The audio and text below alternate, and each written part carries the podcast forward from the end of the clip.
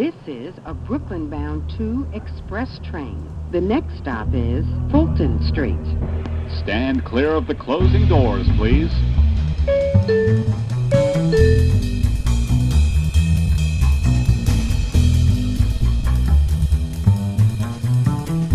Bienvenidos a In the House, mi nombre es Eliana La Casa y voy a estar conduciendo este nuevo podcast en donde semanalmente voy a estar conversando con personas distintas sobre distintos temas que a mí me parecen interesantes. Eh, cabe aclarar que algunos episodios van a ser en español, otros van a ser en inglés, algunos van a ser en spanglish.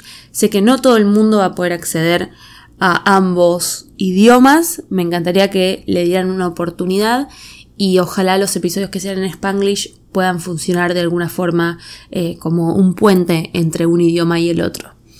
Eh, creo que en algún punto uno se pierde del universo de un lado o del otro cuando no entiende el idioma, así que me encantaría poder romper esa barrera. Pero no me voy a poner un objetivo tan alto a esta altura, em, sería demasiado. Sí, me encantaría contarles. Em, bueno, mi nombre es Eliana, como ya les comenté. Hace varios años que me dedico a hacer stand-up en Buenos Aires, donde nací, me crié y empecé a hacer stand-up en 2012 después de tomar clases. Em, hay una hermosa anécdota de que en el 2009 yo estaba terminando el colegio secundario y tomé un curso en un centro cultural. Eh, después dejé, después retomé, dejé mi carrera universitaria de licenciatura en historia y me empecé a dedicar profesionalmente al stand-up. Em, he tomado bastantes clases con creo que casi todos los docentes que hay en el circuito porteño. Para los que nos escuchan de otro lado, porteño es referencia a Buenos Aires. Y mm, también he tomado clases de impro, de clown.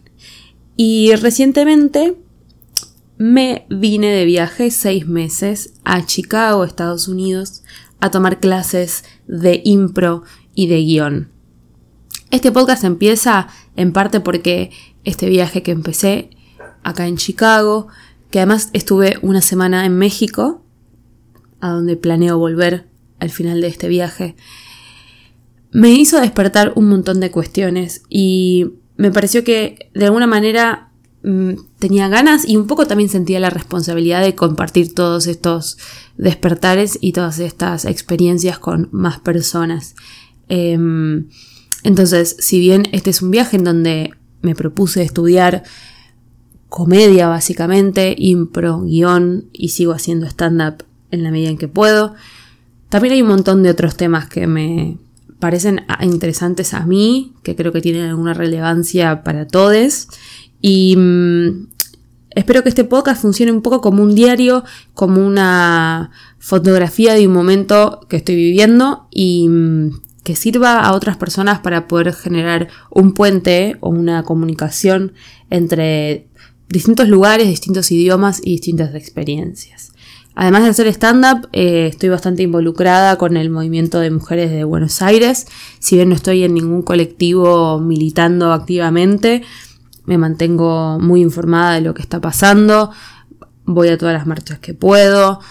Tenemos un colectivo de mujeres em, que se llama Comediantas Feministas, en donde cuando fue el proyecto de ley de aborto de Buenos Aires, em, perdón, del Congreso Nacional, hicimos una petición, como hicieron los colectivos de casi todas las áreas profesionales.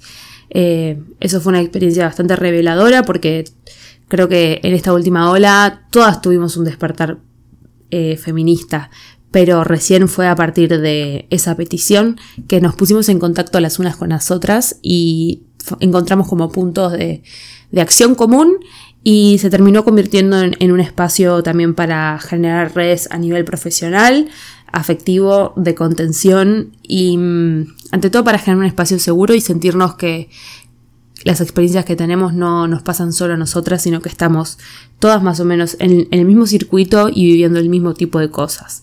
Eh, realmente ha sido un cambio eh, importantísimo, por lo menos para mí, eh, poder compartir con otras mujeres que están en la misma carrera, haciendo los mismos circuitos, los mismos bares, con los mismos productores y sentir que una no está loca, que esto es realmente lo que está pasando en el día a día. Por otro lado, también eh, soy vegetariana. debería decir que soy antiespecista en realidad.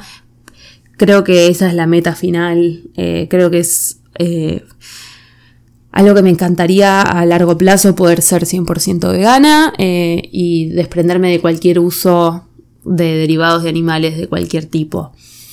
Creo que mm, está súper conectado con el feminismo y ojalá en algún momento todos puedan ver la conexión. Creo que mm, hay un montón de cosas que articular cuando uno tiene como un despertar social de algún tipo. Eh, cuando se te abren las puertas de este universo que es como, ah, ok, yo tengo todos estos privilegios y también estoy oprimida por todas estas cosas. Ok, eh, averigüemos, investiguemos, escuchemos otras perspectivas y mm, creo que este viaje que estoy haciendo ahora me hizo dar cuenta de un montón de otras cosas y un montón de otras perspectivas que yo no estaba teniendo en cuenta. Em, como les decía, estoy en Chicago, Illinois, que Chicago es una ciudad que está en el Midwest. El Midwest es una zona de los Estados Unidos que se caracteriza básicamente por tener como un contraste importantísimo entre el desierto Los Cowboys, digamos, como una zona hiperconservadora, tradicional, eh, ganadera, horrible. Perdón, horrible no debería usar esa palabra, pero... Mm, y por otro lado, Chicago, justamente la ciudad, es lo que le llaman una liberal bubble, o sea, es un tupper progre, en donde estamos todos convencidos de que estamos todos de acuerdo y la realidad es que no es representativo de lo que sucede en el resto del país y ni por casualidad en el resto del mundo.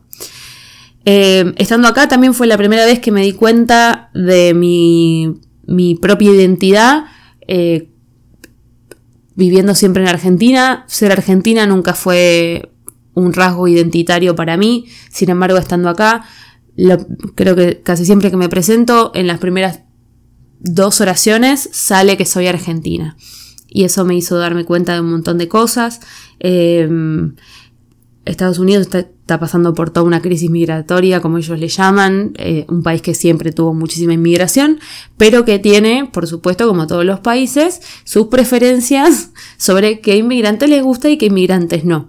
Entonces estoy mucho en contacto con muchos latinos, migrantes que viven en Estados Unidos y mm, por un lado me identifico con esos latinos y por otro lado soy consciente de mi privilegio de que por un lado soy blanca, la gente, no, o sea, no solo soy blanca, sino que mis rasgos físicos no le remite a nadie a ningún lado. Nadie sabe exactamente dónde soy hasta que hablo.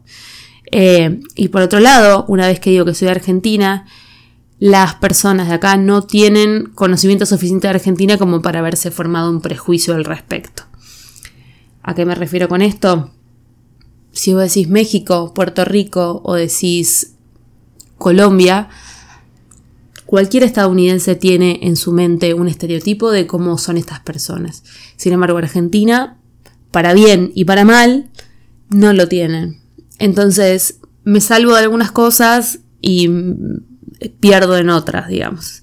Em, cuestión, estuve hablando con argentinos, estuve hablando con norteamericanos, em, estuve hablando con latinos que viven acá y mi plan para este podcast es tener invitados en donde podamos hablar de todos estos temas que a mí me interesan. Con algunos hablaremos de comedia, con otros hablaremos de feminismo, de antiespecismo o de intercambio cultural.